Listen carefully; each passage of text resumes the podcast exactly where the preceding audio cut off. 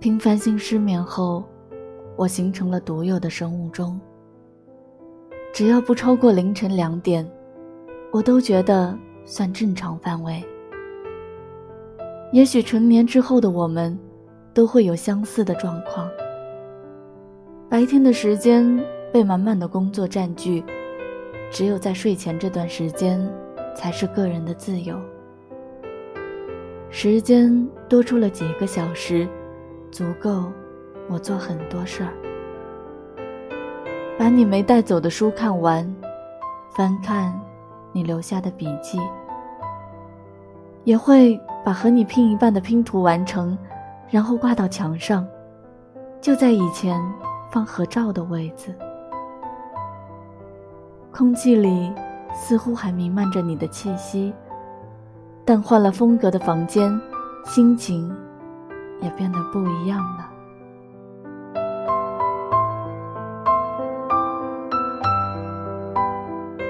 要忘记你，重新开始，是有些难。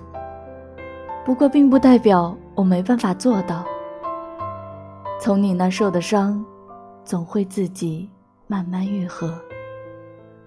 愈合的过程很漫长，甚至超过了和你在一起的时间。每一次想你，都是对我意志最大的考验。那些留下来的每一个物件。就像夜晚的灯，带我回到光的世界，寻找你的身影。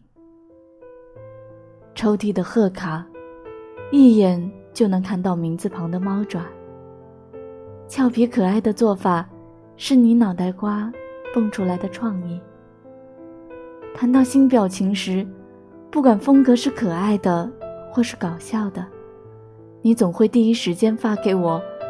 然后使劲儿说：“真的很像你。”最近，我又翻开了贺卡，字迹因为潮湿开始褪色。手机里存了新的表情包，却再没有和别人用过。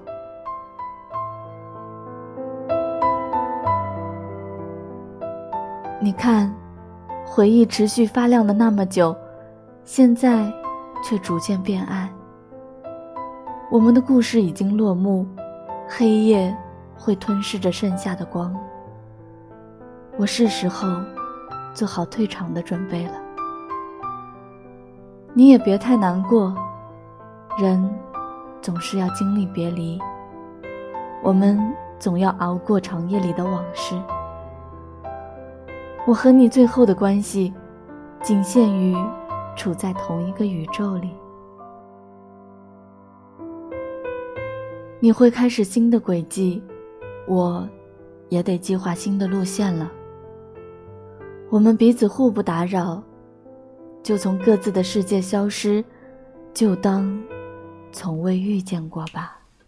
我肯定在几百年前就说过爱你，只是你忘了。我也没记起，我肯定在几百年前就说过爱你，只是你忘了，我也没记起。走过，路过，回头，转头还是错，你我不曾。感受过，想装在借口，想装在借口。你妈没有告诉你，撞哪儿要说对不起。本来今天好好的，爱人就错过，爱人就错过。百年前就说过爱你只是你忘了我也